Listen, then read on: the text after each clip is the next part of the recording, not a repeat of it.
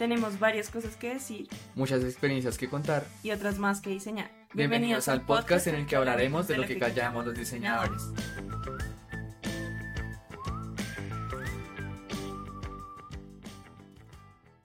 Hola y bienvenidos a un nuevo capítulo de este podcast llamado Lo que callan los diseñadores.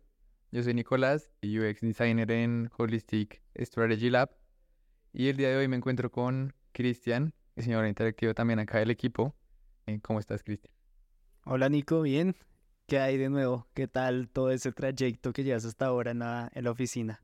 Bien, bien, ha estado chévere. Me lo, me lo he gozado. Cristian, como les conté, es Interaction Designer acá en el equipo. Y bueno, pues para que la gente te conozca un poco más, cuéntanos como cuál fue tu formación profesional, cuáles son tus intereses en el campo del diseño, como un poquito sobre ti. Claro que sí. Yo estudié en la Universidad Jorge Tadeo Lozano, justamente diseño interactivo, y también lo estoy ejerciendo aquí en la empresa. La verdad ha sido un tema muy interesante, especialmente porque todo este tema del diseño interactivo siempre se va mucho a buscar maneras de solucionar problemas basándose en la tecnología. Todo el mundo dice que es un poco como la combinación de un diseño gráfico y ingeniería de sistemas, pero yo digo que es más un diseño que busca manejar todo a punta de tecnología. Ok. Súper. ¿Y qué ven en la carrera? Como, ¿Cuáles fueron como tus temas favoritos? Algo que, como alguna clase que recuerdes. Uy, hartísimos, porque una cosa interesante es que nosotros vemos muchos procesos de diseño, desde la parte de investigación, la parte de creación de pantallas, pero vemos también temas muy técnicos que casi que son de ingeniería de sistemas. Significa programación, desarrollo de videojuegos, modelado, rigueo, texturizado y todas las cosas que tengan que ver con eso. Digamos que a mí me gustó mucho la parte justamente modelado, eso es, eso es genial. Hacer detalle en las cosas 3D es algo muy chévere y después verlos plasmados en un, llámese video, llámese videojuego, es algo, es algo genial. Ok, súper. Bueno, y el día de hoy tenemos a Cristian para, aprovechando un poco el auge y el boom que está teniendo todo el tema de la realidad aumentada debido a la salida de la Apple Vision Pro. Eh, ¿Quién mejor que Cristian para venir acá a hablar del tema? Y bueno, cuéntanos un poquito tú, creo que lo hablábamos antes de la grabación, como cuál ha sido el, el proceso para llegar a las Apple Vision, como cuál ha sido la historia de todo este mundo de realidad aumentada, realidad virtual, bueno, como lo que la gente ha venido viendo. Listo, te entiendo. Empecemos haciendo una diferencia muy grande. Hay una cosa que es la realidad virtual y otra que es la aumentada. Lo que manejan las Apple Vision es la realidad aumentada. Se fija que en todo momento tú sigues en este mundo, por decirlo de alguna manera, pero tienes cosas extra o digamos en este caso pantallas o modelos 3D que te permiten estar, aunque en este mundo, interactuar con cosas que no lo están. Mientras que la realidad virtual es mucho más inmersiva, significa tú entras y entras a un mundo totalmente diferente, llámese la luna, llámese una estación espacial, llámese incluso algo tan sencillo como me pongo mis gafas y ahora estoy en China o en África. Ahora sí, venimos desde la historia de cómo llegamos a las Apple Vision. Digamos que todo empezó más o menos como con Oculus Rift. Oculus Rift fueron de las primeras gafas, digamos, a nivel comercial que se manejaron y era loquísimo porque tú tenías que mantenerlas siempre conectadas a un computador. Casi que las gafas Oculus Rift solo eran como ese visor, pero todo el proceso de la máquina se hacía era desde el computador. Ya muchos años en adelante salieron las primeras standalone Standalone me refiero que ya no tenías que estar necesariamente siempre conectado a un computador, que fueron las Oculus Quest 1. Ok, o sea que ya no requerían como un sistema externo, sino que todo lo procesaba el mismo, el hardware. Por Exactamente. Entonces era increíble porque las primeras Oculus Quest ya eran capaces de, con la misma cámara, revisar lo que era el espacio. Entonces, digamos, cuando tú te las ponías por primera vez, a ti te decían que tenías que estar en un espacio específico y las gafas eran capaces de, por ejemplo, decirte, hay una mesa aquí no tiene suficiente espacio, vete a otro lugar. Entonces ya tenía toda esta parte de registro de superficies, se le llamó. La cosa es que sí ya tenían cámaras, pero esas cámaras eran blanco y negro. Entonces tú te las ponías, se activaban las cámaras y veías todo como si fuera una película antigua. Era de pronto un poco como alguna vez existió el, creo que eso también fue muy revolucionario en ese momento, como el Kinect, el que tenía Xbox, que tenía como unos sensores de profundidad y se estaba cerca, estaba lejos, algo así. Ajá, algo muy parecido. Yo creo que ese fue el boom especial porque la gente cuando las empezó a utilizar decía como, wow, soy capaz de ver a través de las gafas, aunque sea en blanco y negro, y es capaz de decirme, aquí hay una superficie y La, y la cosa es que las primeras siempre tenían controles. Se fija tanto las Oculus Quest 1 tenían sus propios controles, pero ya estaban manejando esta idea de gesticulaciones, de si quiero agrandar una pantalla puedo hacer como pellizcarlo y moverlo de lado a lado. Eso ya lo manejaba desde un principio las Oculus Quest 1. Ok. Listo. Y supongo que pasamos como ahorita en qué Oculus Quest estamos, como en las tres. Estamos en las tres. Si nos saltamos las dos, digamos que lo más interesante de las Oculus Quest 3 fue justamente que eran a color. Y además de eso, fueron las primeras gafas que de verdad se pueden llamar que son gafas de realidades mixtas, porque tú puedes cambiar entre ver a color en el map, en el mundo, o hacer una inmersión total en una, en una realidad virtual. Ok, súper. Entonces, bueno, ahora sí saltemos un poco al, a lo que están las Apple Vision ahora, el lanzamiento que estuvo hace muy poco y que lo hablábamos antes de, de, iniciar la grabación, que tú tienes como algunos argumentos en contra de Apple. Y sí es cierto que, han, que han, se han visto como algo disruptivo, pero pues la, lo que tú dices, la realidad aumentada y, y la, realidad, virtual es como algo que se viene trabajando hace muchos, muchos años.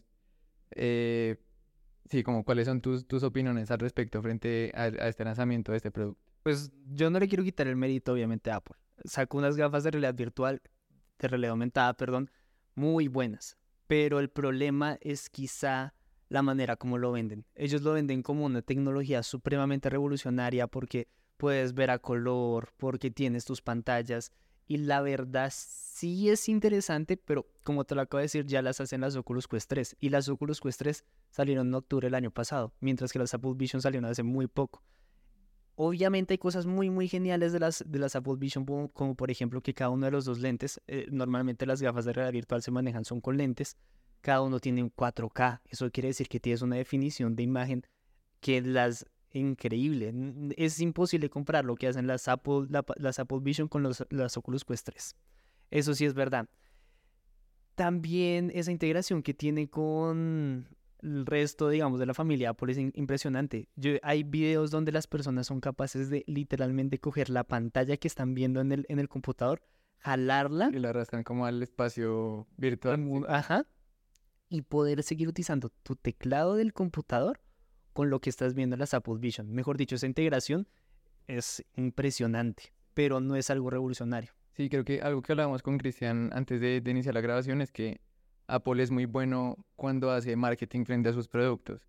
Y sí es cierto que lo que tú dices como no es revolucionario frente a la tecnología que hablan y creo que ahí Apple sí comete un error de nombrar estas tecnologías de una manera distinta y decir como algo súper revolucionario porque ellos no lo llaman por lo que han sido llamados hace muchos años que es realidad, realidad aumentada o realidad virtual sino que le dicen spatial computing, ¿no? Como sí, como computación espacial y, y, entonces introducen un nuevo término y también cuando se refieren a las pantallas tienen como pues otros términos que es para una tecnología que ya existe, pero ellos sí, siempre lo, lo nombran distinto.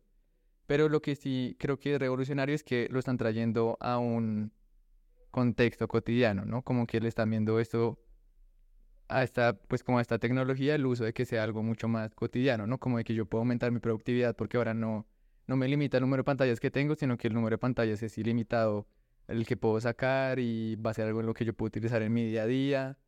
Eh, sí, como, ¿qué crees que, qué cambios crees que tengan que ser la competencia, que creo que en este caso es, es Meta? La más grande, sí. Como para, sí, para igualar como ese, ese marketing que ya le está haciendo Apple tal vez sería hacer un cambio de enfoque, porque como tú dices, eh, Apple está vendiendo mucho las Apple Vision como una herramienta casi de trabajo, de hogar. Entonces, para mis reuniones, para diseñar, para trabajar, incluso para hacer cosas como editar videos o ver Netflix o Disney Plus, por dar algunos ejemplos.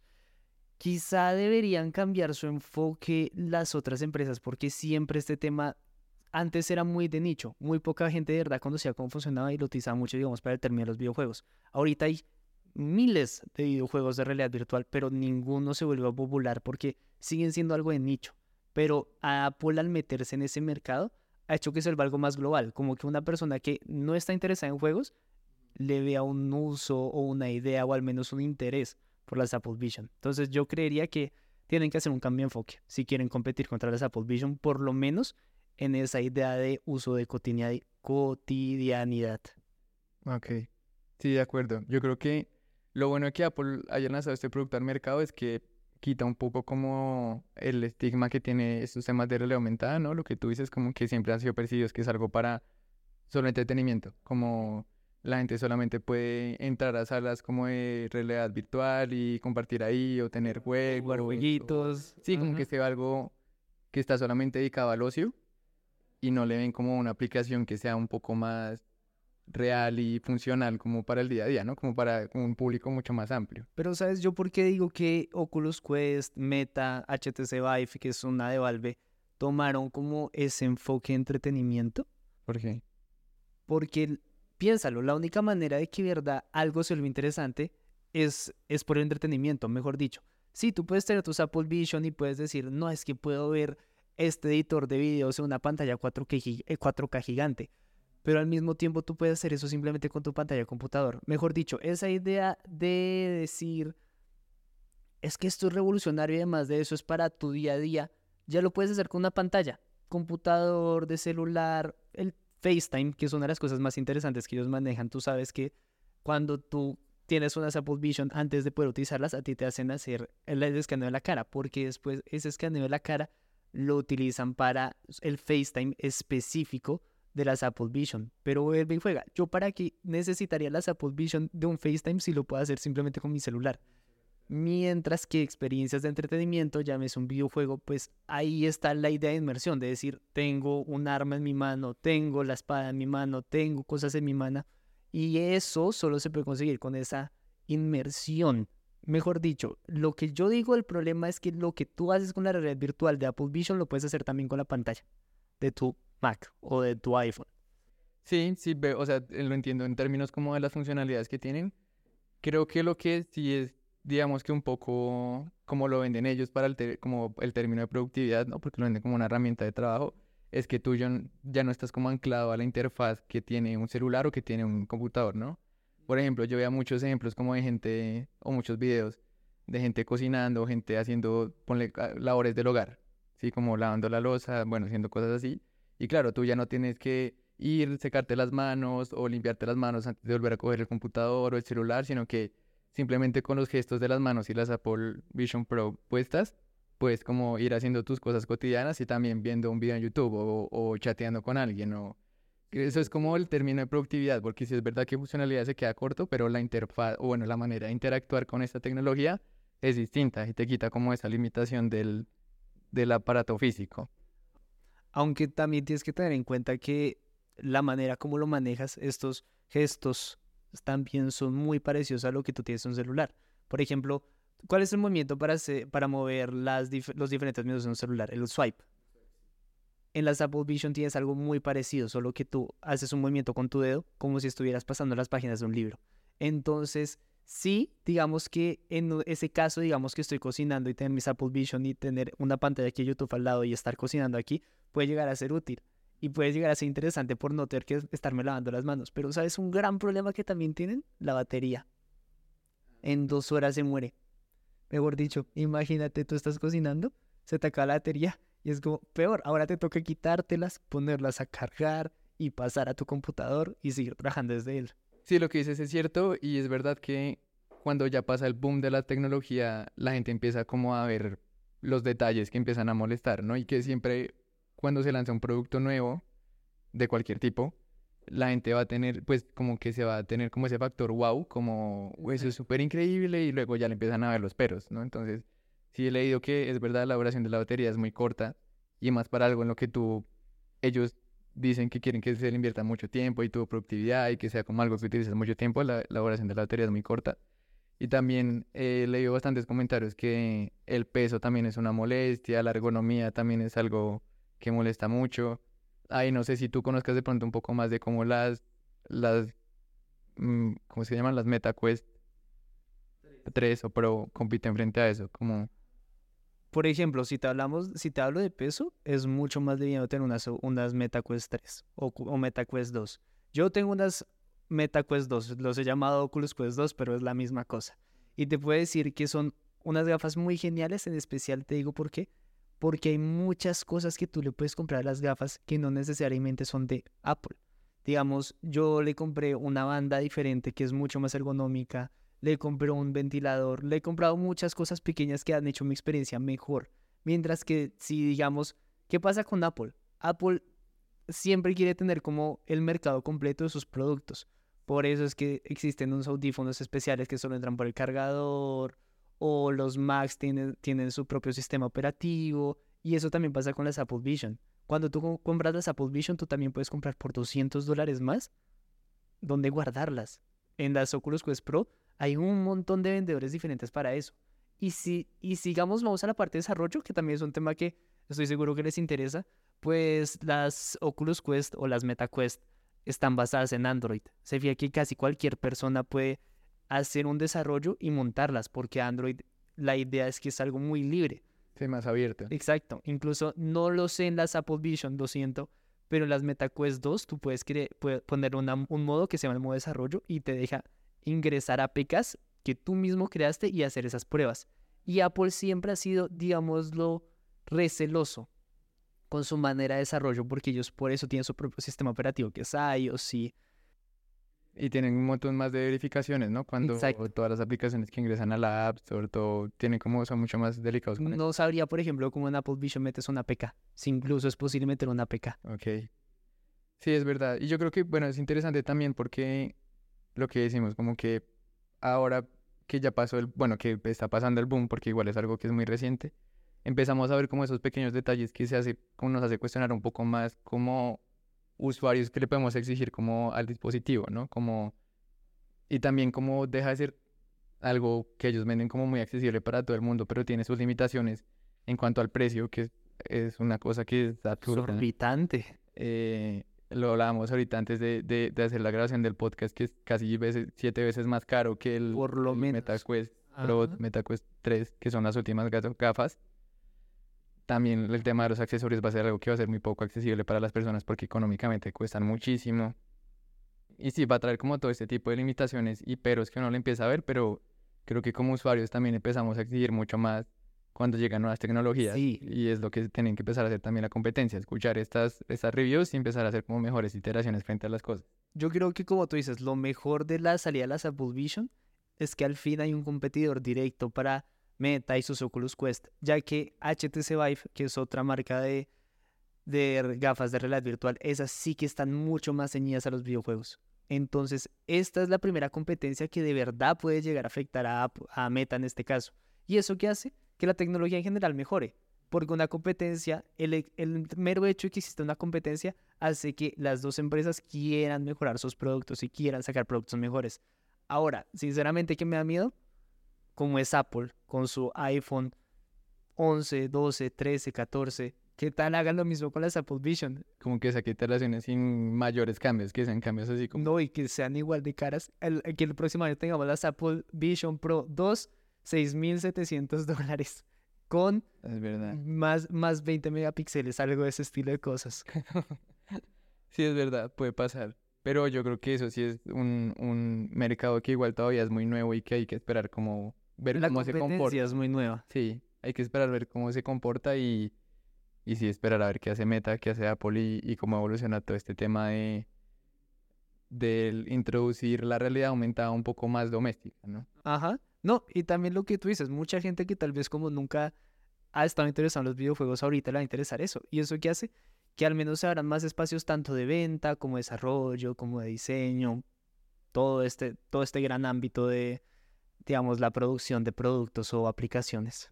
Listo, Chris. Bueno, retomando un poco el tema que hablábamos ahorita cuando ponía el ejemplo de utilizar las Apple Vision Pro para cocinar, para lavar la losa que tú dijiste lo del tema de los gestos, como ellos para tú cambiar de pestaña tienes que hacer el swipe normal que no hace con el celular. ¿Cómo crees que van a empezar a, a, evolucionar o cómo va a empezar a evolucionar nuestra disciplina como diseñadores de experiencia de usuario, de interfaces, con la llegada de estas nuevas tecnologías? Bueno, con, no la llegada, sino como con la masificación, masificación de esas tecnologías. Pues va a ser algo interesante porque igual nosotros dos somos diseñadores, sabemos que la idea de toda esta clase de gestos siempre viene de cosas anteriores. Por eso, igual el swipe del celular era como nosotros movíamos una página de un libro. Entonces creo que va a ser un gran reto, especialmente en creatividad, porque piensa que cuando tú estás mirando una pantalla o diseñando para una pantalla, solo tienes un ambiente y casi que una sola dimensión. Ahora vas a tener las tres dimensiones y además de eso tienes que pensar cómo va a ser útil y sencillo para el usuario. Entonces, sinceramente, yo he desarrollado muy poco para las Oculus Quest y cosas en realidades mixtas, que es la combinación de realidad aumentada y realidad virtual, pero uno siempre trata de pensar en cosas que ya funcionan en el mundo real y tratar de replicarlas. Entonces, por eso también tenemos la idea de pinchar para volver más grande, el swipe con el dedo o incluso cosas como, como un movimiento que tú sientes casi como si tuvieras un control en la mano. Claro. Sí, y yo creo que también es interesante porque no solamente se empieza a ver el tema de ver la interfaz y cómo, cómo reacciona con los gestos, sino que también empiezan a entrar otros sentidos, ¿no? Porque ahora, ahora digamos, con la entrada de, la Apple Vision Pro, que creo que sí es algo que eh, MetaQuest introdujo hasta dentro de sus versiones más recientes, el tema del eye tracking, ¿no? Entonces, como ahora integramos no solamente los gestos con las manos, de hacer pinch, de hacer swipe, de, bueno, como todos esos que ya tenemos con los celulares o con los computadores, y ahora también tenemos que meter la vista como un, como un elemento nuevo, ¿no? Como el eye tracking, como hacia dónde está viendo el usuario. Ahora el tema de la jerarquía creo que también puede que tome mucha más importancia, ¿no? Porque como va a tener más información en el usuario que se va a sentir más cerca, entre comillas, pues es más sencillo que que, le, que sí, como que desvía la mirada, diciendo la mirada como una herramienta, no sé, va a ser como curioso esa parte. Imagínate unos futuros que la tecnología, no solo además de saber dónde estás mirando en todo momento, sea capaz de se te dilata o no la pupila y con eso te empieza a recomendar tipo de, de contenido que a ti te gusta, porque en teoría cuando a ti se te dilata la pupila es porque algo te, gustó. Sí. Entonces que te puedan llegar a, no a rastrear, sino a, a, leer ese a leer ese tipo de gestos puede ser una cosa loquísima. Y, piensa, piensa ya no utilizar las manos, sino como tú dices, solo la mirada o digamos comandos de voz, que eso ya está más o menos llevado a cabo, pero el cielo es el límite, sinceramente. Sí, yo creo que lo interesante de esto es que nos va a poner lo que tú dices como un reto para pensar cómo podemos hacer estos gestos que se sienten poco naturales, ¿no? Porque uno está interactuando en, su, en el espacio que ve, pero con algo que no está ahí. Exacto. Cómo lo hacemos de una forma más natural y cómo empezamos a integrar otros sentidos como este tipo de interacciones, ¿no? Cómo integramos la vista, cómo integramos la voz y también cómo esto va a terminar siendo la, accesibilidad. Yo creo que va a ser un reto muy grande frente a esa nueva tecnología. O sea, claro. Empezar a hablar como de personas con discapacidad visual o con, no sé, con que tengan como secuelas de, ¿cómo se dice esto? Eh, epilepsia, también esto puede ser como muy invasivo. Va a ser un tema bien interesante y yo creo que va a ser un reto para todas las personas que en algún momento esperamos también nosotros nos enfrentemos como un diseño de interfaces, cómo vamos a hacer esas interfaces mucho más accesibles para todo este tipo de discapacidades que pueden llegar a tener los usuarios. Sí, y siento que este es un gran momento para nosotros los diseñadores empezar a conocer, a conocer, por ejemplo, toda esta historia de la que hemos estado hablando y cómo mejorarla. Quizá la mejoría no es hacer un pinch, sino imagínate poner tus dos manos así como cuando estás en, un, en una cámara y poder moverlo. Si te, si te lo imaginas,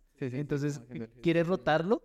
Es haciendo el movimiento con los dedos. No, no sé si nos están entendiendo, pero como cuando haces la L, el 90 grados con los con el pulgar y el Como cuando la gente hace el gesto con la mano y que está enfocando algo. Exactamente. Eso podría ser una cosa muy genial. En vez de tener que pinchar las cosas, agrandarlo, volverlo más pequeño, deberíamos vender esa idea de Apple. Wow, MetaQuest. Si están escuchando, ya estamos patentando la, la noticia. No, no lo vayan a robar.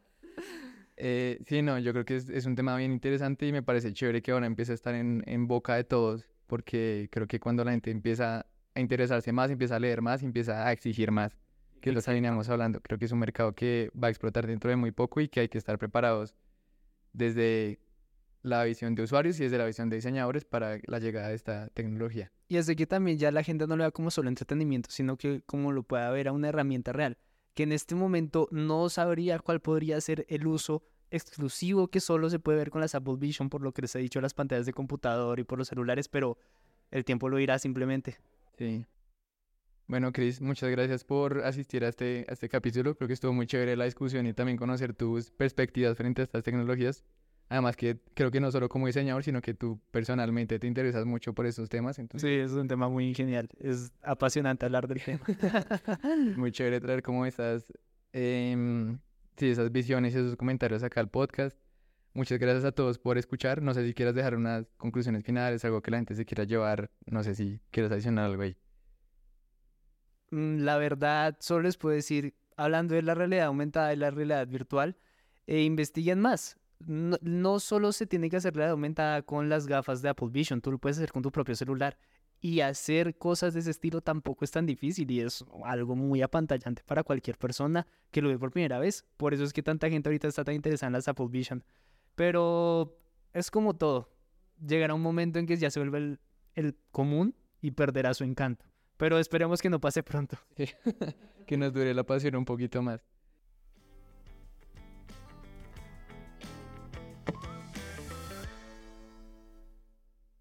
Muchísimas gracias a todos por escuchar este podcast. Cuéntenos también en redes sociales qué opinan frente a este tema, cuál es su opinión frente a las Apple Vision Pro, frente a la realidad aumentada, la realidad virtual. Si son diseñadores también, sí, como cuáles son sus ideas a futuro, cómo creen que va a ser diseñar para este tipo de interfaces.